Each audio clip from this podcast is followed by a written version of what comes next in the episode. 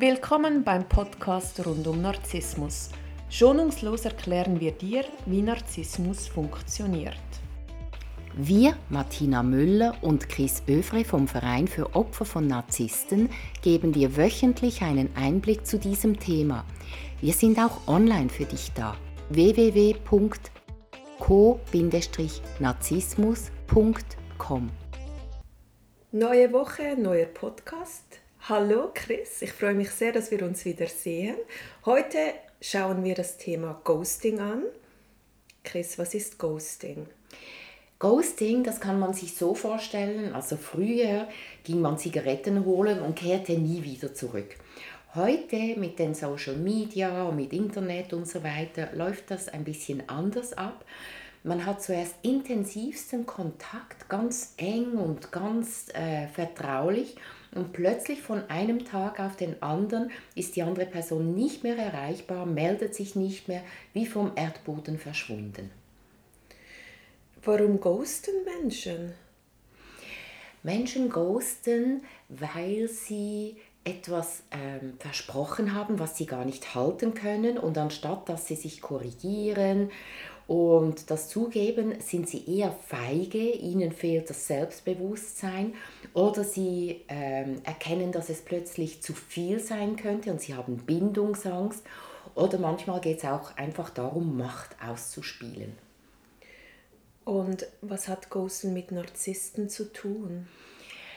Ghosting ähm, kann man überall erleben, aber insbesondere mit, mit Narzissten, weil gerade Narzissten, die offenbaren ein Bild von sich, das sie gar nicht erfüllen können und manchmal gehen sie zu weit und dann ghosten sie, wenn sie merken, es droht ein Gesichtsverlust, sie können das gar nicht erfüllen. Oder eben ähm, auch rein zum, um die Macht auszuspielen, um zu zeigen, dass sie eigentlich die Kontrolle haben. Und ähm, ja, es ist übergriffig, es ist brutal und ähm, bei Narzissten halt öfters anzutreffen. Wie lange geht denn so ein Ghosting?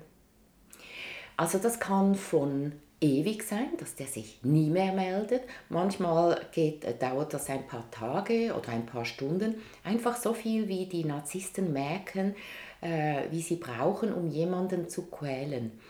Ähm, es ist eine richtige Tortur und äh, ja, es ist unterschiedlich, wie lange das anhält. Was ist denn der Unterschied zwischen Ghosting und Silent Treatment? Hat das vielleicht etwas miteinander zu tun, wenn du sagst, teilweise ghosten die dich nur ein paar Stunden und teilweise das ganze Leben weil Silent Treatment ist ja eigentlich dann auch, sie, gehen, sie, sie nehmen sich zurück und sie sind wieder nicht mehr greifbar, sie reden nicht mehr mit dir. Mhm. Silent Treatment, das ist, wenn eine Partnerschaft länger andauert und das wird als Bestrafungssystem eingesetzt. Also wenn er nicht kriegt oder wenn sie nicht kriegt, was sie will, dann redet sie einfach nicht mehr. Nein, ich möchte nicht darüber reden. Nein, ich will jetzt meine Ruhe. Man entzieht sich dann auch als Machtspiel, und, um die Kontrolle zu halten. Und das Ghosting, das findet eher am Anfang einer Beziehung statt. Aber man kann es vergleichen, es hat sehr viel miteinander zu tun. Ähm, warum tut Ghosten so weh? Ghosting ist wirklich eine Foltermethode. Ähm, es ist ein plötzlicher kalter Entzug, weil gerade äh, in Bezug auf Narzissten ist man ja abhängig in der Partnerschaft schon sehr früh, also schon vom ersten Augenblick. Die geben einem diese Droge, die man braucht, beziehungsweise die Bestätigung. Und beim Ghosting entziehen sie sich komplett und das ist also wie als ob es das Herz herausreißt. Und äh, gerade wenn man mit Narzissten zusammen ist, ist man eher in der Rolle des Co-Narzissten, wo man sowieso an sich zweifelt und dann beginnen so die, ähm, die Gedanken wie, was habe ich falsch gemacht? War ich zu viel? Habe ich mich zu stark zugemutet? War ich zu fordernd? Also das ist dann ein maximaler Zweifel und man zerfleischt sich selber und äh, man hofft, die Sehnsucht ist so groß, dass man dann wieder etwas hört. Also man stellt sich auch vor, vielleicht ist etwas Schlimmes passiert, vielleicht ist er verunglückt und liegt im Spital und würde sich gern melden, aber kann nicht. Also das sind Horrorszenarien, die einem durch den Kopf gehen, wenn man betroffen ist vom Ghosting ich stelle mir das noch schwierig vor, weil am Anfang weiß man ja nicht, dass man geghostet wird. Dann stellt man sich wirklich vielleicht vor, der liegt jetzt irgendwie schwer verletzt im Spital oder ähm, hat einen Schlaganfall oder so und kann mir jetzt das nicht mitteilen. Wenn ich dann realisiere, dass, dass ich wirklich geghostet werde, wie verhalte ich mich richtig? Ja, also du sagst es richtig. Ähm am Anfang merkt man das nicht, insbesondere wenn man eine anständige Person ist, würde man das nie machen und man kommt zuerst gar nicht auf die Idee, dass es überhaupt so etwas gibt. Und deshalb äh, nimmt man denn äh, diese Person noch in Schutz und, und stellt sich so Entschuldigungen vor, ähm, bis man das dann erkennt, dass der sich wirklich nicht mehr meldet. Und ja, wie geht man damit um? Das ist schon sehr hart. Also ich sage grundsätzlich, wenn man geghostet wird, hat man eigentlich großes Glück gehabt, weil man diese Person, die ja krankhaft ist, los ist. Die ist nicht mehr da. Das ist eigentlich das Beste, was einem passieren kann, auch wenn es sich nicht so anfühlt. Und das verstehe ich absolut, dass es brutal ist und, und sich schlimm anfühlt.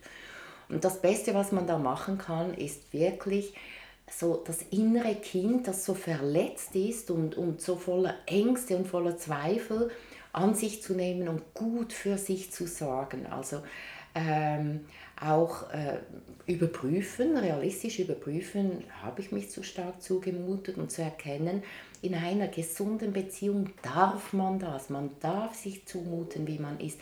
Man darf sich zeigen, wie man ist. Man muss nicht die Worte auf die Waagschale legen, also wirklich erkennen, dass man sich normal verhalten hat, dass das Problem woanders ist, nämlich beim Gegenüber, beim Ghoster. Er ist feige. Er spielt ein Spiel. Er spielt die Macht aus. Er quält, vielleicht ist er sogar sadistisch veranlagt und macht ein Spiel draus. Aus welchem Grund auch immer. Und äh, dass man das wirklich auseinanderhält und ganz klar sagt, also da bin ich jetzt in etwas reingefallen und ich ziehe mich da wieder raus, dass es mir wieder gut geht und ähm, dass ich mich wieder erhole von diesem Schock.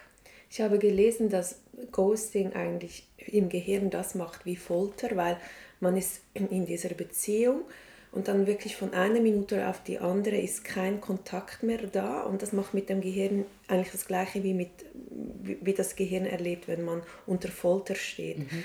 Jetzt, das was du gesagt hast, ist alles einfach so in der Theorie, mhm. aber jetzt habe ich zum Beispiel diesen Mann, den ich unglaublich vergöttere und der entzieht mich komplett. Wir haben vielleicht sogar abgemacht zum Abendessen er ist einfach nicht mehr erreichbar wegen der Zeit. Ich gehe zu ihm nach Hause, das Licht brennt, er macht mir die Tür nicht auf. Äh, er nimmt mir die Telefonanrufe nicht mehr ab. Das nächste Mal, als ich das anschaue, bin ich überall blockiert, ich komme gar nicht mehr durch. Mhm. Das macht mit mir extrem viel. Was kann ich dann in dieser Situation, wenn ich dann endlich mal realisiere, dass ich geghostet werde, dass nicht, nichts Schlimmes passiert ist, wie kann ich mich stabilisieren? Weil ich kann mir vorstellen, dass, dass dann das Hirn irgendwie so wirklich so Lambada tanzt. Mhm. Was, was ist so die Notfallmaßnahme, damit ich nicht verrückt werde? Mhm. Die Notfallmaßnahme ist, ähm, man kann das Gehirn nicht ausschalten. Es ist tatsächlich so, wie du das sagst. Also das ist ähnlich wie bei einem kalten Drogenentzug. Also das ist Horror. Und man hat auch körperliche Symptome, Schweißausbrüche, Schlaflosigkeit, Herzrasen und so weiter. Und über das Gehirn kommt man nicht weiter. Es geht übers Herz. Also dass man wirklich ganz zum Herz geht und Sorge trägt zum Herz.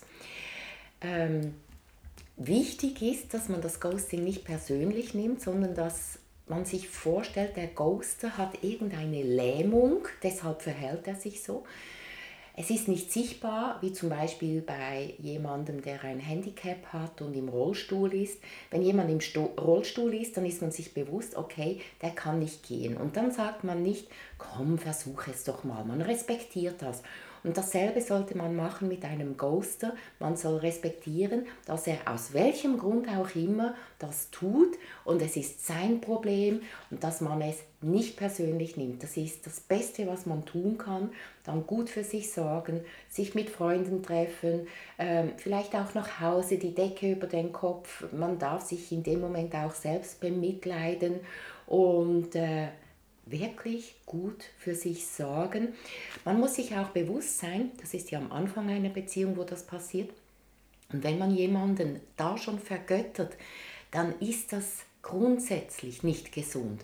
Wenn ich jemanden sehr mag, das ist gesund, aber vergöttere und wenn ich das Gefühl habe, ich kann nicht mehr ohne diese Person sein, dann ist es ein Suchtverhalten und das hat mit Liebe nicht viel zu tun. Das tut natürlich auch weh, das ist klar. Aber es ist auch gut zu wissen, dass es kein tiefer Schmerz ist, sondern ein Schmerz an der Oberfläche. Man überlebt das. Es ist vielleicht sehr hart, aber nach ein paar Tagen geht es einem wieder besser. Ich finde es aber gut, wenn man abcheckt, ob der wirklich überlebt hat. Das gibt einem dann die Sicherheit. Nicht, dass es dann tatsächlich so ist, dass der in der Klinik ist. Also, das kommt ja auch vor, eher selten, aber das kann es ja auch mal geben. Du sagst, am Anfang ist es nicht gut, wenn man jemanden vergöttert. Gibt es so eine zeitliche Limite, die man sich so in den Hinterkopf knallen kann, ab wann es gut ist, von diesen das ist Gefühlen eine gute Frage. also ich sage da Handgelenk mal Pi drei Monate. Drei Monate ist man auch von den Hormonen geflasht. Das ist völlig normal. Wenn es diese Zeit nicht gäbe, wären wir schon lange ausgestorben. Also das braucht es. Die Natur hat das so eingerichtet. Und in diesen drei Monaten hat man manchmal verschiedene rosarote Brillen übereinander an. Da kann man sich vormachen, was man will. Man muss sich bewusst sein, um wahre Liebe geht es da noch nicht, weil das Herz braucht sehr viel mehr Zeit. In diesen drei Monaten kann man aber das durchaus genießen und das soll man auch genießen.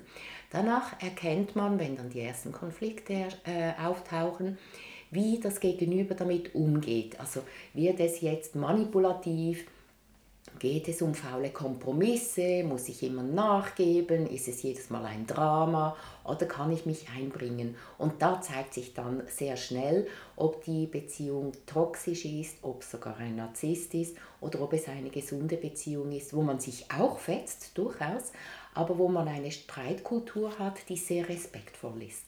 Das wäre ein super Thema für einen nächsten Podcast, eine genau. gesunde Streitkultur. Aber kommen wir nochmals kurz zurück zum Ghosting. Mhm. Gibt es irgendetwas, womit ich mich schützen könnte, nicht ein Ghosting-Opfer zu werden? Weil Ghosting ist ja zurzeit auch sehr populär geworden. Das stimmt. Mhm. Man entzieht sich so wie der Verantwortung gegenüber dem gegenüber, dass man zum Beispiel einen klaren Schlussstrich zieht, indem dass man einfach überall blockiert und sich dieser Diskussion wie entzieht. Mhm. Gibt es irgendetwas, womit ich mich schützen kann? Ja, man kann sich schützen, indem man sich nicht schützt. Also äh, viele stellen sich Schutzmechanismen so vor, dass sie sich dann nicht mehr einlassen oder dass sie viel länger zuwarten. Und das ist nicht wirklich ein Schutz, weil es kann einem trotzdem passieren. Das Beste, was ich empfehlen kann, ist, dass man sich immer wieder darauf einlässt, dass man den Glauben an die wahre Liebe nicht verliert, dass man das wirklich auch als ähm, Entwicklungsschritt anschaut. Es ist jedes Mal eine neue Erfahrung. Man soll sich auf die Erfahrung einlassen, im Wissen, dass die ersten drei Monate nicht zählen, dass es sich erst danach zeigt und dass man es dann halt nicht so ähm, persönlich nimmt. Das ist der beste Schutz, wenn man von Anfang an sich vornimmt, das nicht persönlich zu nehmen, wenn so etwas passiert, dass man das respektiert als die Wahl des Gegenübers und dass es einen eigentlich gerettet hat vor, vor weiterem Unbehagen oder von weiteren Torturen. Chris, danke vielmals für diese spannenden Einblicke. Sehr gern. Ich wünsche dir einen ganz schönen Tag. Dir auch, liebe Martina.